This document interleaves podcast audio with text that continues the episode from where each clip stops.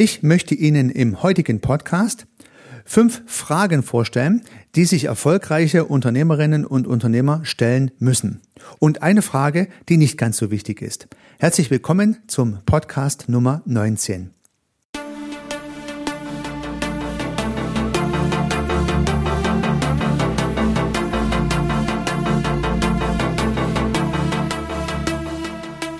Begeistern Sie als Unternehmerin oder Unternehmer, als Selbstständiger oder Freiberufler Ihre Kunden mit überzeugenden Dienstleistungen. Bringen Sie Ihren Service mit Struktur, mit Methode, mit neuen und überraschenden Perspektiven und mit Spaß auf das nächste Level.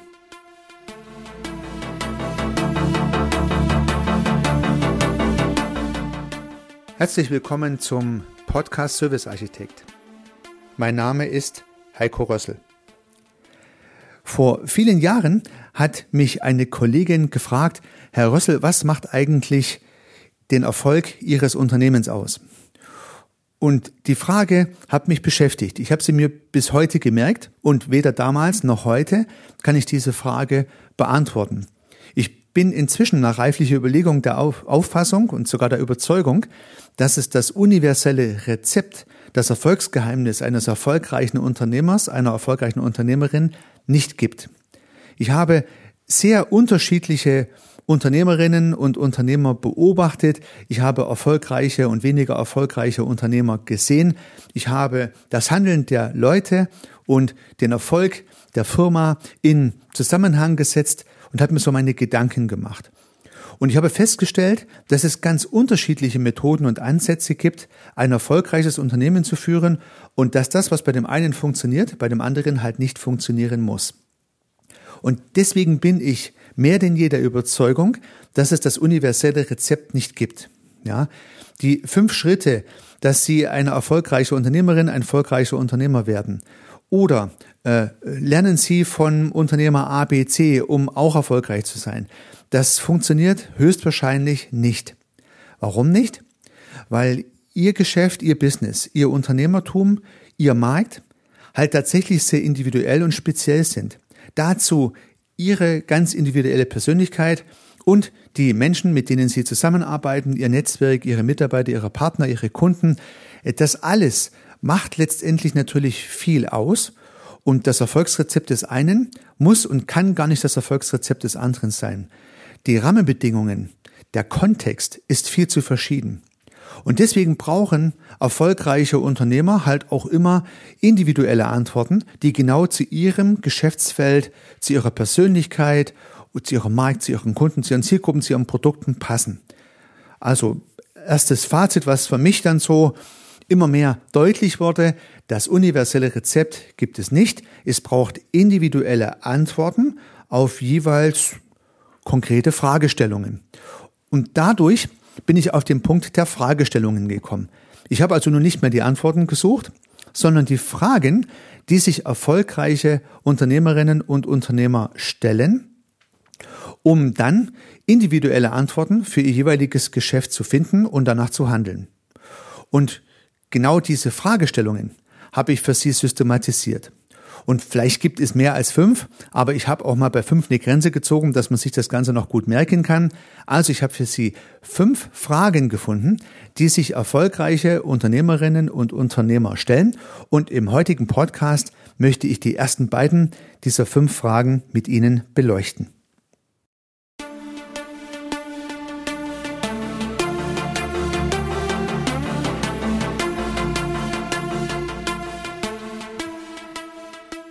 Ja, bevor wir einsteigen mit diesen Fragen, es geht ja um den Punkt der erfolgreichen Unternehmen.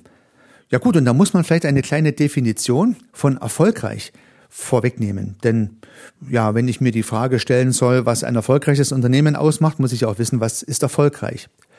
Und wie stellen Sie denn, wie stelle ich denn häufig Erfolg fest? Meistens sind es Statussymbole. Statussymbole von Menschen, also in dem Falle Statussymbole der Protagonisten des Unternehmens, der Unternehmerin, des Unternehmers, des Selbstständigen, des Freiberuflers, des Menschen und natürlich auch Statussymbole des Unternehmens. Und nun ist es halt mit Statussymbolen so, wie es immer schon mit Statussymbolen ist. Man kann auch was zeigen, was vielleicht am Ende des Tages gar nicht da ist. Und wie zeigen Menschen ihren Status, ja, ihr Haus, ihr Auto, ihr Urlaub, ihre Kleidung, ihr Schmuck, ihre Uhr.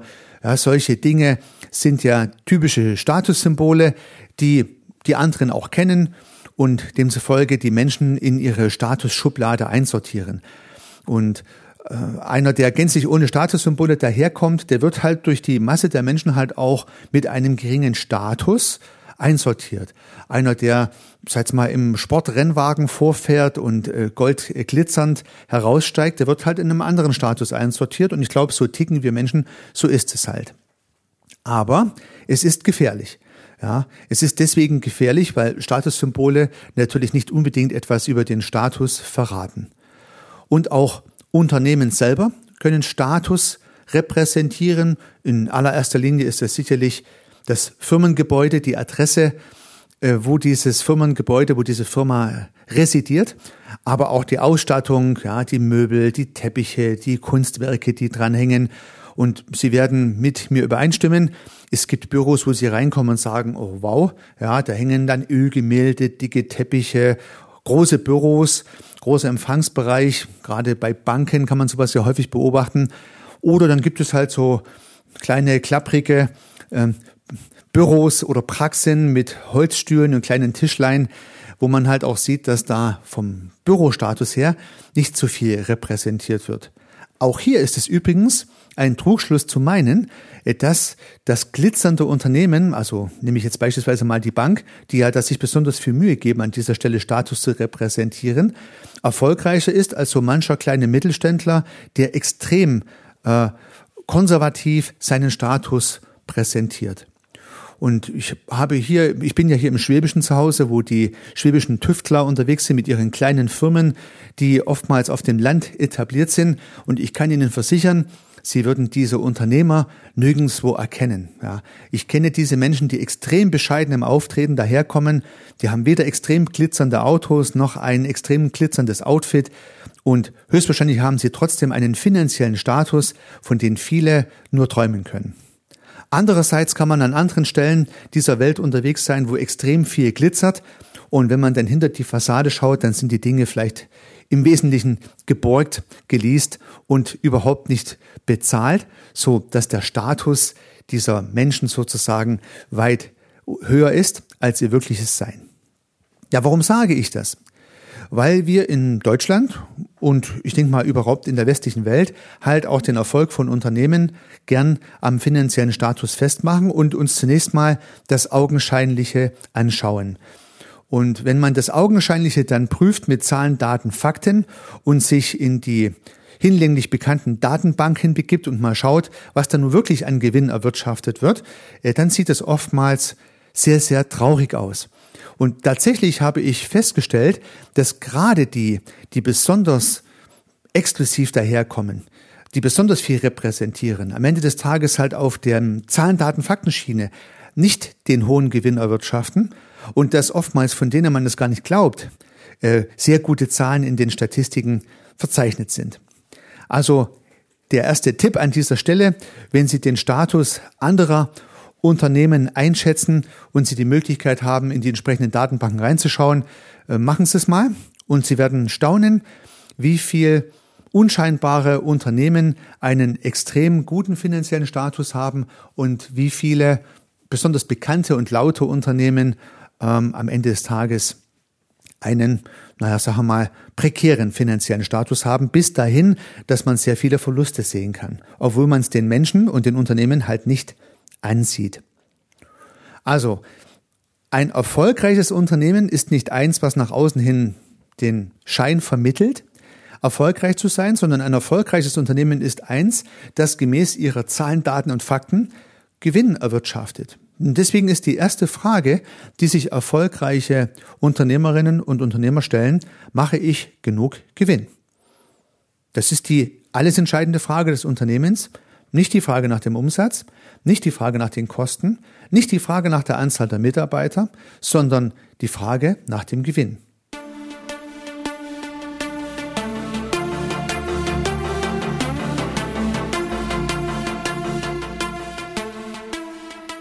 Was der Unternehmer oder die Unternehmerin dann machen mit dem Gewinn, ist mal eine ganz andere Baustelle. Zunächst mal ist es die Frage, macht das Unternehmen Gewinn? Und das ist ja letztendlich der Sinn und Zweck des Unternehmertums. Und da vielleicht auch ein kleiner Gedanke an dieser Stelle. Gerade im Bereich Services und Dienstleistungen gehen wir natürlich davon aus, dass wir unseren Kunden helfen, spezielle Probleme zu lösen.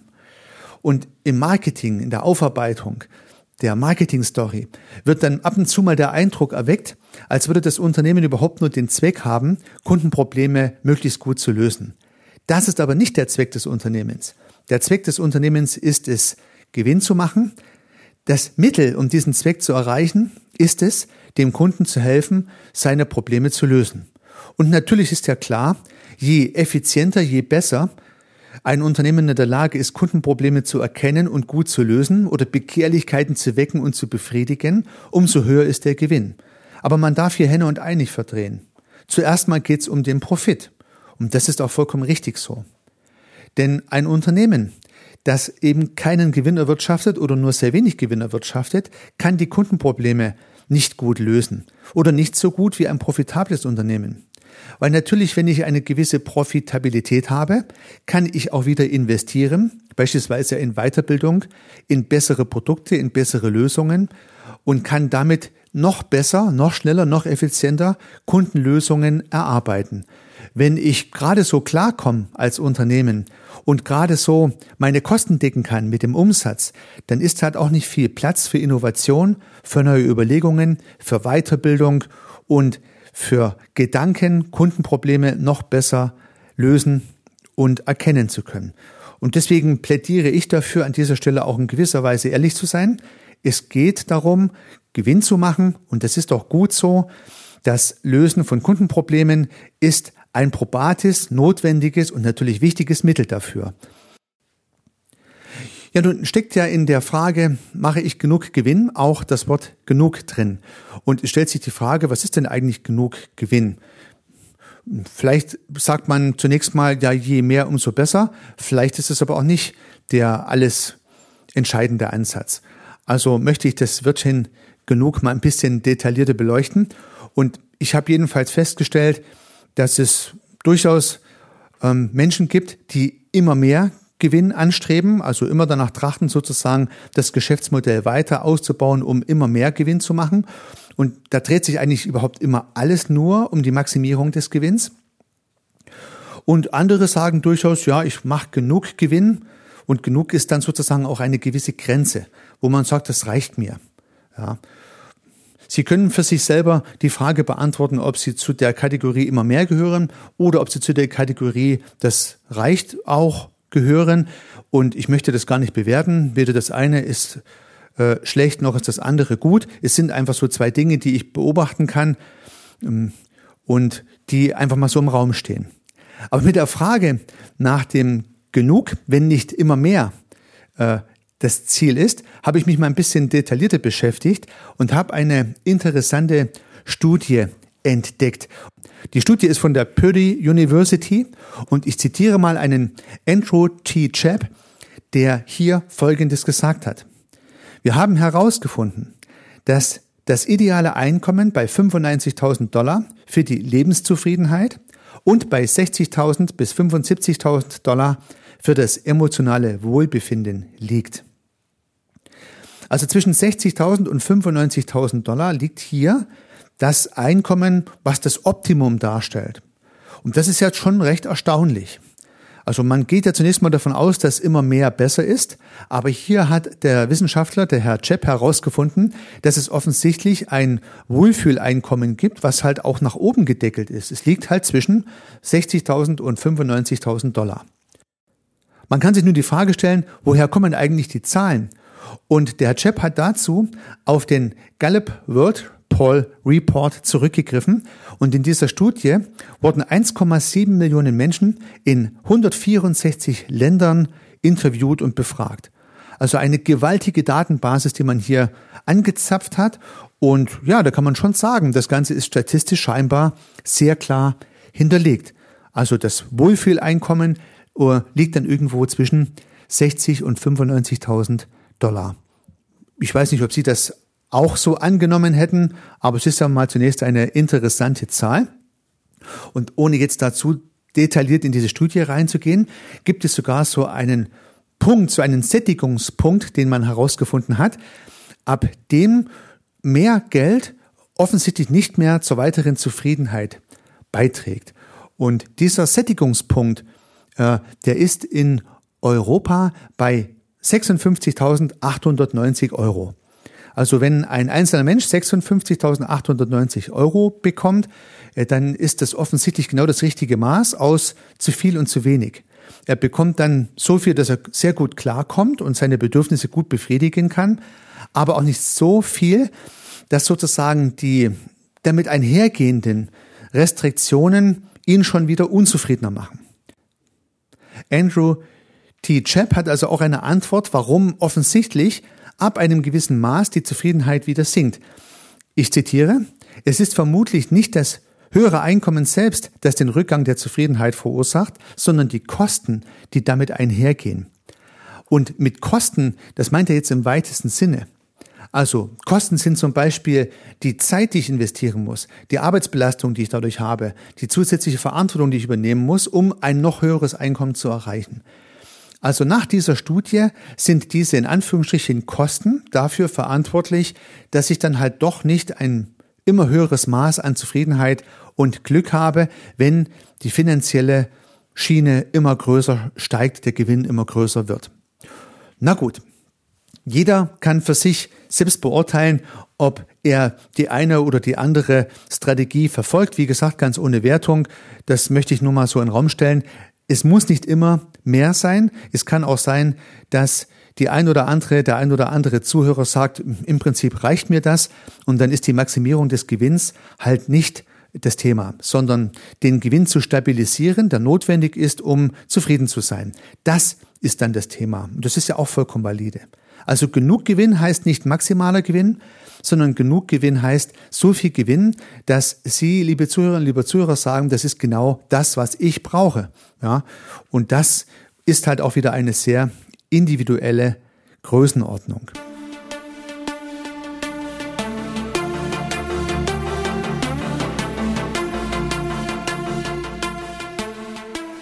Ja, nun haben wir das Thema Gewinn und genug Gewinn ja intensiv beleuchtet. Ich würde es nochmal in der Art zusammenfassen, dass natürlich Gewinn das wichtigste Maß des Unternehmens ist. Ein profitables Unternehmen ist ein erfolgreiches Unternehmen. Und die Frage, wie viel Gewinn genug ist, kann man verschieden beantworten. Man kann den Gewinn immer weiter maximieren, die Maximierungsstrategie sozusagen fahren oder man kann auf einen Sättigungspunkt zuarbeiten und kann sagen, okay, ich möchte diesen Gewinn stabil erreichen. Stabil bringt ja dann auch eine gewisse Sicherheit, aber ich nehme mir dann zum Beispiel lieber mehr Zeit oder weniger Arbeitsbelastung, wenn ich diesen Gewinn erreicht habe. Das ist ja im Prinzip auch ein absolut valider Ansatz, den man fahren kann. Ja, nun widmen wir uns der zweiten Frage und die zweite Frage ist, mache ich genug Umsatz als Unternehmen? Ja, mache ich genug Umsatz? Nun könnte man sagen, ja gut, die Frage nach Gewinn und Umsatz sind ja nun fast die gleichen, aber halt auch nur fast. Und wenn man die Frage nach dem Gewinn schon gut beantwortet hat, warum soll man sich dann überhaupt noch die Frage nach dem Umsatz stellen? Weil der Umsatz ist ja nur so eine Art Mittel, um Gewinn zu erreichen. Vielleicht gar nicht so eine wichtige Kennzahl.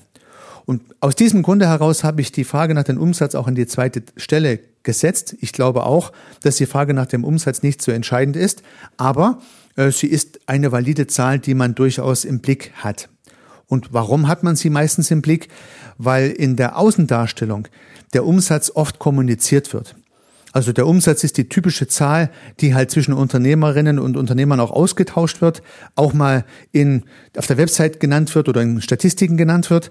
Den Gewinn hält ja der bescheidene deutsche Unternehmer meistens etwas zurück. Ja.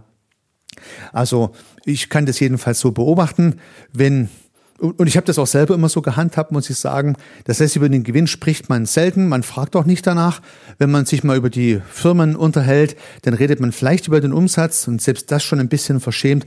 Über den Gewinn spricht man eigentlich nicht. Und meine Erfahrung ist, je erfolgreicher der Unternehmer ist im Kontext des Gewinns, umso weniger redet er darüber. Und gerade diejenigen, die extrem laut ihre Umsatz- und auch ihre Gewinnzahlen in die Welt hinaus posaunen, ähm, ja, sind oftmals etwas schwierige Zeitgenossen. Mal unabhängig davon, ob die Zahlen dann auch wirklich valide sind. Meistens mag man es dann doch nicht so, wenn Unternehmer mit ihren Zahlen prahlen. Ja, also demzufolge ist der Umsatz meistens die Zahl, die irgendwo dann auch mal kommuniziert wird, über die man redet. Aber der Umsatz an sich ist kein Wert, denn er sagt wenig aus. Ja, ich kann ja sogar eine Menge Umsatz machen und am Ende gar nichts verdienen, weil meine Kosten höher sind und äh, als meine Umsätze und ich am Ende sogar Verlust fahre. Trotzdem ist die Frage nach dem Umsatz wichtig, weil es ist in gewisser Weise eine Skalierungsfrage. Wenn ich bei gleichbleibender Profitabilität mehr Umsatz mache, habe ich am Ende natürlich auch mehr Gewinn. Also die Frage nach dem Umsatz ist nicht eine Frage, die für sich alleine im Raum steht, sondern eine Frage im Verhältnis zum Gewinn.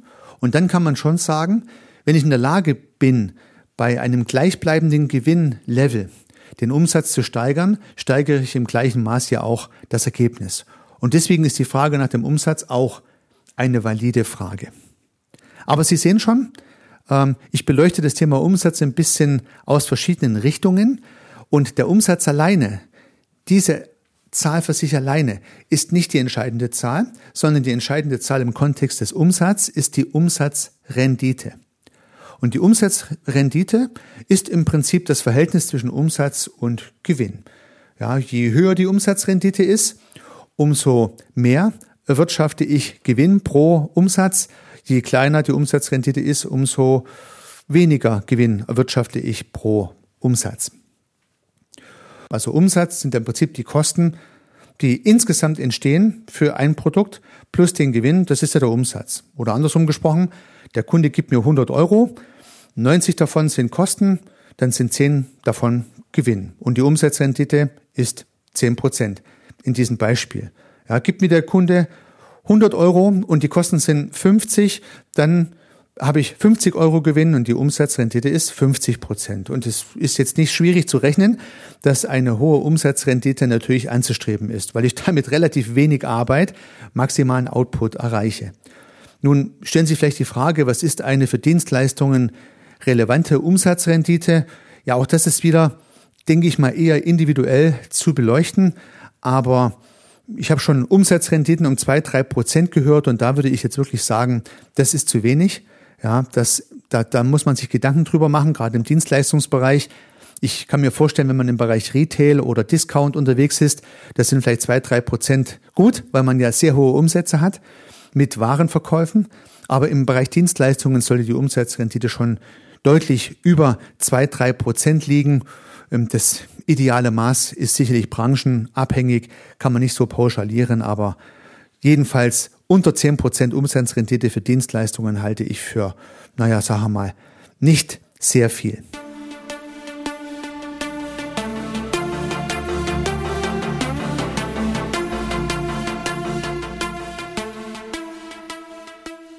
Ich habe für die fünf Kernfragen, die ich in diesem Podcast erläutere, auch ein dazu passendes Arbeitsblatt für Sie entwickelt. Und ich glaube, das ist ein kleines Highlight. Und deswegen möchte ich auf dieses Arbeitsblatt oder die beiden Arbeitsblätter hinweisen. Zunächst mal finden Sie die Arbeitsblätter auf meiner Website unter www.servicearchitekt.com slash ab für Arbeitsblatt. Und was können Sie mit dem Arbeitsblatt anfangen? Also zunächst mal habe ich ja hier die fünf Fragen, die fünf Kernfragen erläutert, die sich erfolgreiche Unternehmerinnen und Unternehmer stellen sollten. Und ich habe die nachgelagerten Fragen mit betrachtet. Insgesamt sind dann 21 Fragestellungen rausgekommen, die jeweils mit so einer Ja-Nein-Antwort beantwortet werden können. Und so hangel ich mich vom Start und der ersten Frage über verschiedene Pfade und Wege, über insgesamt 21 mögliche Fragen, die in diesem Fragebaum entwickelt sind, zu 18 verschiedenen Handlungsfeldern, die letztendlich gemacht werden sollten, je nachdem, welche Frage mit Ja oder und mit Nein beantwortet wurde. Und Sie müssen vielleicht für dieses Arbeitsblatt, ich würde mal sagen, fünf bis zehn Minuten investieren und haben dann das Handlungsfeld gefunden, was ich Ihnen dort vorschlage. Und vielleicht haben Sie es schon auf dem Schirm gehabt und vielleicht kann es auch eine Bereicherung sein und Sie können darüber nachdenken, ob Sie daran arbeiten möchten. Das ist das Arbeitsblatt Basic. Und nun habe ich sogar noch ein Arbeitsblatt Pro entwickelt, also professionell. Und das sieht im Prinzip fast genauso aus, hat aber eine zusätzliche Erweiterung. In diesem Arbeitsblatt werden die Fragen nicht hart mit Ja und Nein beantwortet, obwohl die Pfeile so beschriftet sind, sondern sie können auch ein bisschen Ja und ein bisschen Nein. Also sie können so äh, eine Facette einstellen und gelangen dadurch auch zu den Handlungsfeldern, aber halt nicht zu einem Handlungsfeld, sondern durchaus können bei dieser Gelegenheit viele Handlungsfelder rauskommen. Also wenn es nicht ganz Ja oder ganz Nein ist, dann gehen Sie ja beide Pfade weiter und gelangen so zu mehreren Handlungsfeldern. Und dort tragen Sie dann eine Relevanzkennzahl ein von 0 gar nicht relevant aus Ihrer Perspektive bis 5 sehr relevant aus Ihrer Perspektive. Und dann haben Sie in bis zu 18 Handlungsfeldern diese Relevanzzahl eingetragen und können dann sehen, welche Handlungsfelder überhaupt für Sie relevant sind und welche besonders. Da bekommen Sie also in diesem Pro-Arbeitsblatt nicht nur ein Handlungsfeld raus, sondern auch mehrere. Und das können Sie sogar noch zusammenfassen. Also Sie können die Handlungsfelder, die mit drei verschiedenen Farben kodiert sind, zusammenzählen und sehen dann, wo aus Sicht von diesem Arbeitsblatt und von mir natürlich die größt relevanten Handlungsfelder sind. Ich habe das sortiert nach dem Thema Produktentwicklung, Produktion von Dienstleistungen und Vermarktung von Dienstleistungen und sehen sozusagen, wo Sie Ihren Schwerpunkt weiterhin setzen sollten, um Ihr Service-Business, Ihre Dienstleistung professionell weiterzuentwickeln. Also lade ich Sie sehr ein, sich diese Arbeitsblätter anzuschauen. Vielleicht beginnen Sie mit dem Arbeitsblatt Basis und wenn Sie da zu einem ersten Ergebnis gekommen sind und sagen, okay, das hat mir was gebracht, dann können Sie ja vielleicht im zweiten Schritt dann auf das Arbeitsblatt Pro umschwenken. Ich denke mal, Sie müssen hier ungefähr 15 Minuten investieren, um es komplett auszufüllen. Und in beiden Fällen bekommen Sie ein oder mehrere Handlungsfelder, die besonders relevant für Ihr Business sind. Dabei wünsche ich Ihnen viel Spaß. Sie finden, möchte ich mal wiederholen, dieses Arbeitsblatt unter www.servicearchitekt.com slash ab für Arbeitsblatt.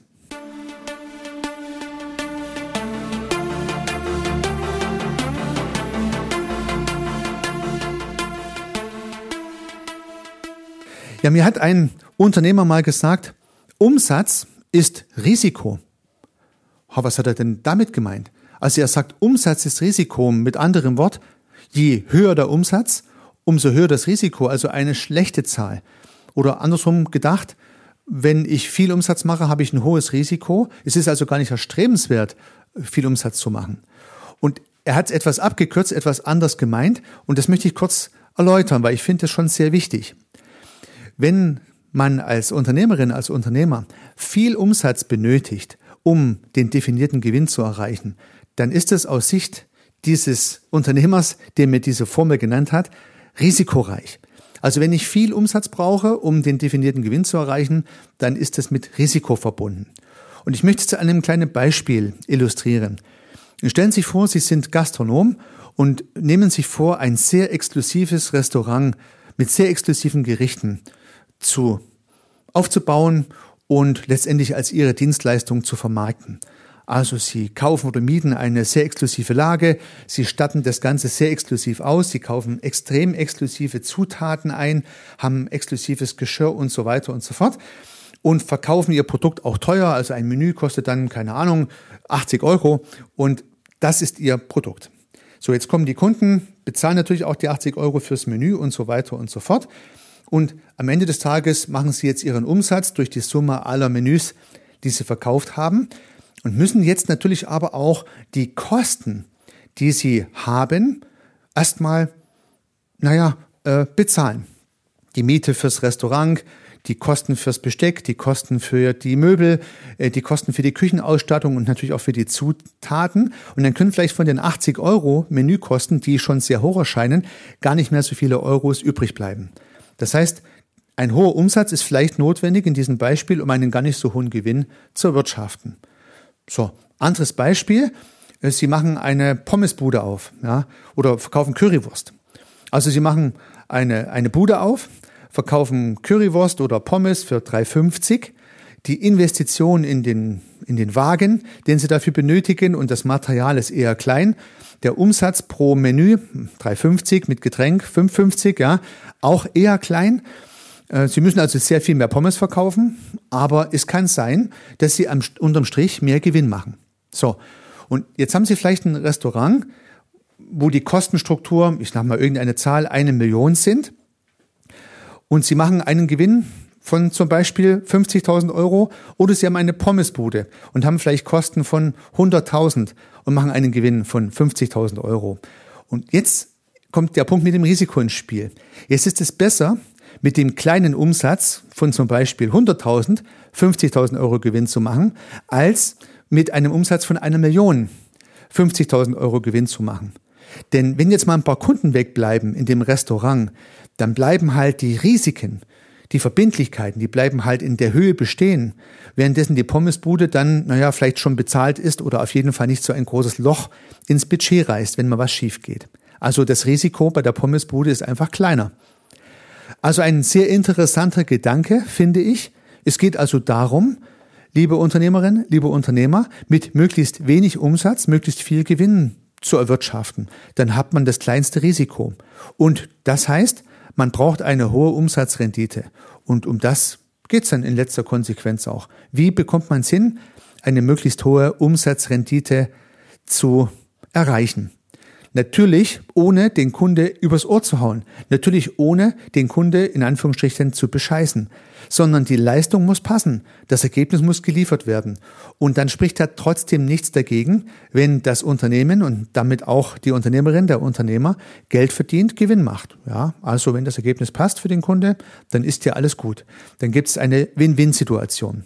Der Kunde freut sich über das gelungene Ergebnis und der Unternehmer freut sich über den Gewinn. Also von dem her ist die Umsatzrendite wichtiger als der Umsatz an sich. Aber diese zweite Frage, mache ich genug Umsatz, geht also mit diesem Thema einher. Wie immer habe ich Ihnen zu dieser Episode noch einige Shownotes hinzugefügt, ein Big Picture zu diesen Episoden, zu den fünf Fragen gescribbelt. Sie finden es unter www.servicearchitekt.com slash 19 für den 19. Podcast.